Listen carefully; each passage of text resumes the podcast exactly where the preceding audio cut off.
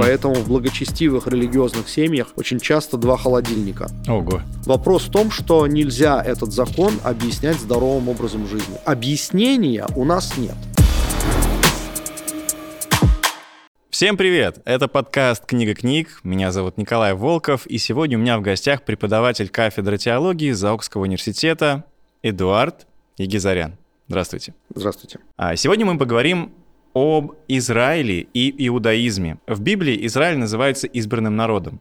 Что это значит? Это означает, что э, предков этого народа, э, Авраама, Исаака и Якова, Господь избрал, угу. э, прежде всего за верность э, Авраама, э, и он пообещал ему, что от него родится огромный народ, который будет состоять в завете с ним.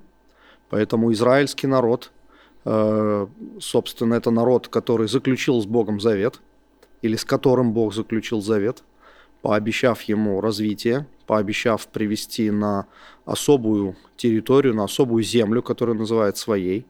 И по прошествии многих лет, когда израильский народ находился в египетском рабстве, Господь вывел этот народ э, из э, рабства, из угу. Египта, и привел в землю обетованную, то, что сегодня называется территорией Палестины. Это место, которое Господь избрал для того, чтобы его народ, Израиль, жил на этой территории, на этой земле. Тем не менее, он называет эту землю своей. Угу. А почему большая часть Библии посвящена истории еврейского народа? А, собственно, потому что а, Господь с этим народом заключил завет, явил ему свои законы, Э, свои принципы, свои правила. И этот народ э, взят как определенный э, образец, пример того, как Бог может выстраивать взаимоотношения с людьми, с народом, с нацией. При этом надо говорить о том, что подразумевает избранность, а что она не подразумевает. Угу. Подразумевает она то, что Э, народ этот находится в, в особой связи с Богом, который мы называем завет. Э, это подразумевает, что Господь э, заботится об этом народе. Это подразумевает, что этот народ представляет особую ценность в глазах Божьих. Что это не подразумевает? Это не подразумевает, что Бог любит только один этот народ. Это не подразумевает, что спасение может относиться или касаться только этого народа. Угу. Нет. Господь обещал, особенно через пророков, Господь обещал, что настанут дни, э, настанут времена, когда э, за Богом последуют многие народы. Э, например, пророк Исаия говорил о том, что дом мой наречется домом молитвы для всех народов. Многие другие пророки говорили о том, что придут Э, придут народы с разных мест, от четырех концов земли, и скажут, «Э, ваш Бог – это наш Бог. Мы видим благословения, которыми вас Господь одаривает. Мы хотим этому же Богу служить. И вот, собственно, мы видим, как э, эти пророчества исполнились, в, исполнились благодаря тому, что на землю пришел Иисус Христос, Сын Божий, обетованный Мессия – и что через его смерть и воскресение э, он привлекает к себе на свою сторону представителей различных народов, различных племен.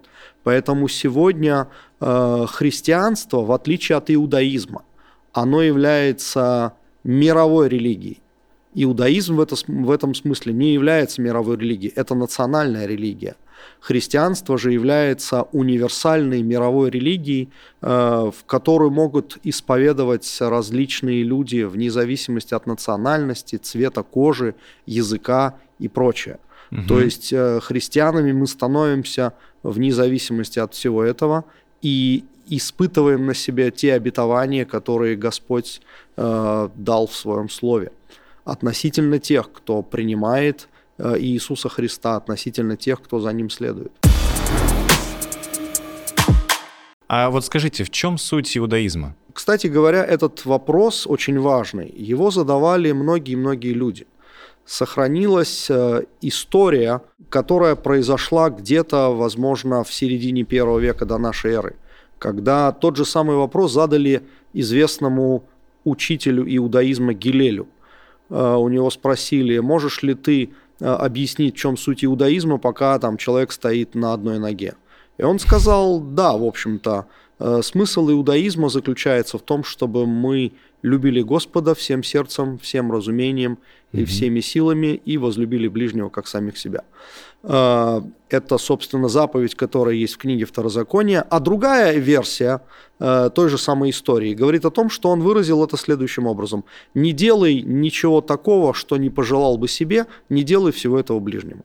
То есть, иначе говоря, смысл иудаизма заключается в том, чтобы научить человеку, человека определенным божественным принципам, э, научить человека тому, что есть Бог – который э, является всеведущим, э, вездесущим, и у этого Бога есть э, законы, заповеди, которыми определяются все сферы жизни человека, вне зависимости от того, является ли эта сфера Э, там, религиозной, политической, экономической, какой бы то ни было другой.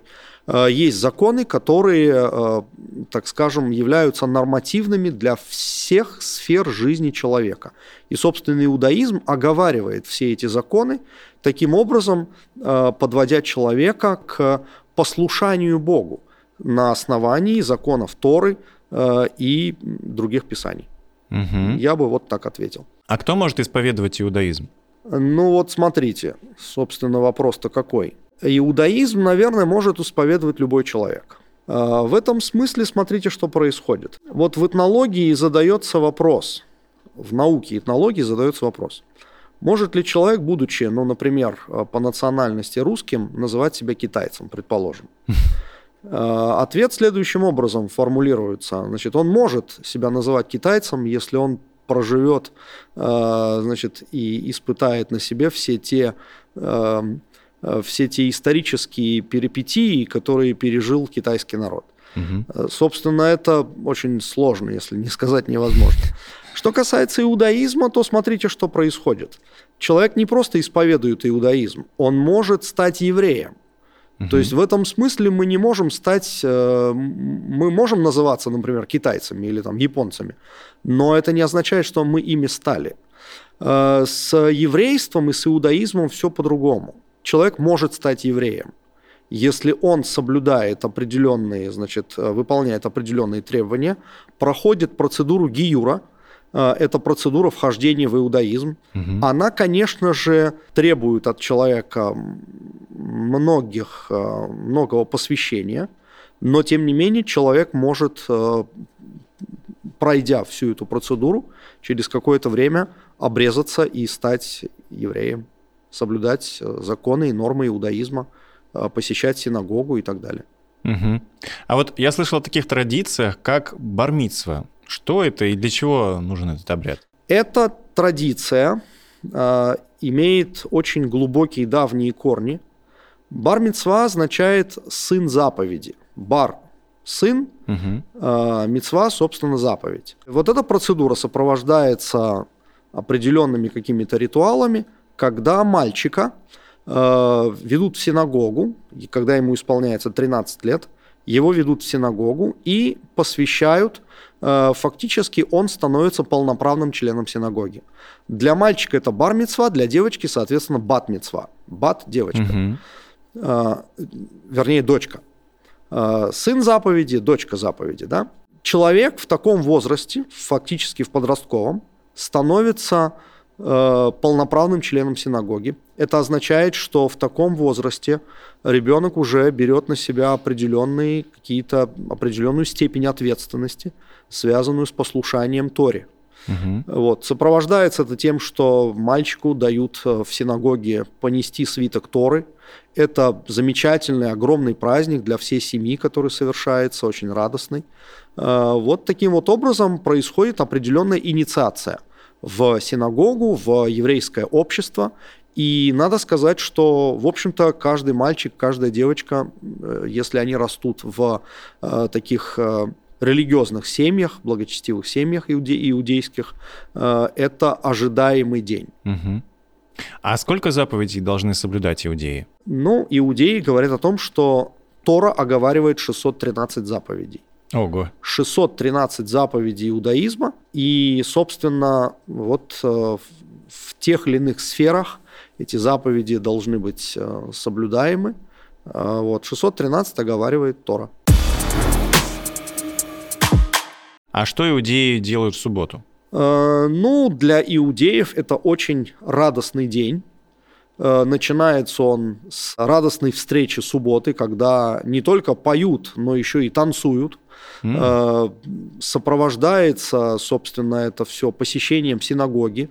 Обычно мужчина, э, мужское население, да, или мужская половина э, семьи, она идет в синагогу, слушает Тору, слушает проповеди, возвращается с этим благословением, которые раздаются для всей семьи. Вечер пятницы, когда суббота начинается, преломляется хала – Э, такой переплетенный хлеб, угу. запивается вином, но это не означает, что все этим заканчивается. Э, обычно еврейские семьи очень большие, приглашают, могут приглашать к себе домой гостей, накрывается большой красивый вкусный стол, вот. Э, утром тоже в субботний день э, идут в синагогу. Э, и, в общем-то, это день радостного торжества, праздника, встреч угу. с семьей, общения, молитв и так далее. А вино, которое они употребляют, это алкогольное вино или безалкогольное? Алкогольное. Алкогольное вино. Только оно э, разбавляется водой для детей, чтобы дети могли тоже Э, приобщиться к вот такому, э, к такой встрече субботнего mm-hmm. дня. Э, произносится молитва кидуш, когда, собственно, благословляется вино на субботний день, и таким образом и даже младшие члены семьи, дети, могут пригубить для того, чтобы угу. вот как-то приобщиться, как, поскольку вино это символ благословений, они тоже могут приобщиться вот таким благословением. Угу. А почему иудеи не едят свинину? Закон этот появляется э, в книге Левит в 11 главе, но еще э, до потопа э, Господь определяет, что существуют чистые животные и нечистые животные. Конечно же, речь идет в самом начале о ритуальной чистоте или нечистоте. Угу. Вопрос не в том, чистое животное от грязи или нечистое. Да? Есть, например, очень чистые животные, предположим, лошади. Это очень чистое животное. А, вот, но оно не чистое с ритуальной точки зрения. Или, например, возьмем кошку. Она все время себя вылизывает. Она все время себя вылизывает. Да. А, но с ритуальной точки зрения это не чистое животное. Дело в том, что а, у нас нет объяснения, связанного с тем, почему свинину и других, и другие живот, и других животных мы не можем есть. Есть в этом законе что-то Э, если позволите сказать э, такое таинственное, мистическое, угу. Господь говорит, э, есть у нас одно только объяснение. Я свят, и вы должны быть святы. А Господь говорит, нечисты эти животные для вас. Мы не должны их вкушать, мы не должны к ним, э, так скажем, вот э, Писание говорит, к трупам их не прикасайтесь угу. и так далее. То есть объяснения у нас нет. Попытка объяснять э, запрет на вкушение свиного мяса с точки зрения здорового образа жизни, на мой взгляд, это неправильное объяснение, потому что, собственно, э, но видите как, есть очень много людей, которые едят свинину на Кавказе, э, но при этом э, долго они здоровы. Ж... но при этом они здоровы и очень долго живут. Вопрос в том, что нельзя этот закон объяснять здоровым образом жизни. Он угу. так в Библии не объясняется. Есть только одно объяснение. Я свят, и вы должны быть святы. Почему существует такой элемент неизвестности, таинственности, нам непонятно, и, наверное, это хорошо. Потому что, собственно, наверное, было плохо. Было бы плохо, угу. если бы мы могли бы объяснить все э, и все связанное с Богом, и все связанное, так скажем, с Его законами, но мы все-таки должны оставлять какое-то пространство для Бога, чтобы э, такое пространство, где он говорит, должно быть так, без всяких, э, без всяких объяснений. Ну, Точно да. так же, как есть другие вещи, которые он не объясняет. Э, вопросы, связанные с тканями, почему нельзя было одевать два вида тканей на себя и так далее. Некоторые это объясняют тем, что эм, э, из разных видов ткани э, была одежда у первосвященника, угу. но тем не менее. А вот, кстати, э, с тканями евреи до сих пор соблюдают этот момент? Не могу сказать. Э, во, во всяком случае, евреи до сих пор соблюдают вопрос, связанный с, не, э, с запретом смешивать э, мясные и молочные продукты. Во всяком случае, как они это понимают. Угу. Господь говорит, не вари козленка в молоке матери его. Евреи делают вывод о том, что нельзя смешивать мясные и молочные продукты. Поэтому в благочестивых религиозных семьях очень часто два холодильника. Один для, для, один для мясных продуктов, другой для а, молочных продуктов. Ого, интересно. А что такое Тора, Танах и Талмуд? Чем они отличаются от Библии? Тора – это часть Библии. А, иногда этот раздел называется Пятикнижие Моисея, Тора. Угу. Танах – это аббревиатура – Тора, Небиим, Китубим.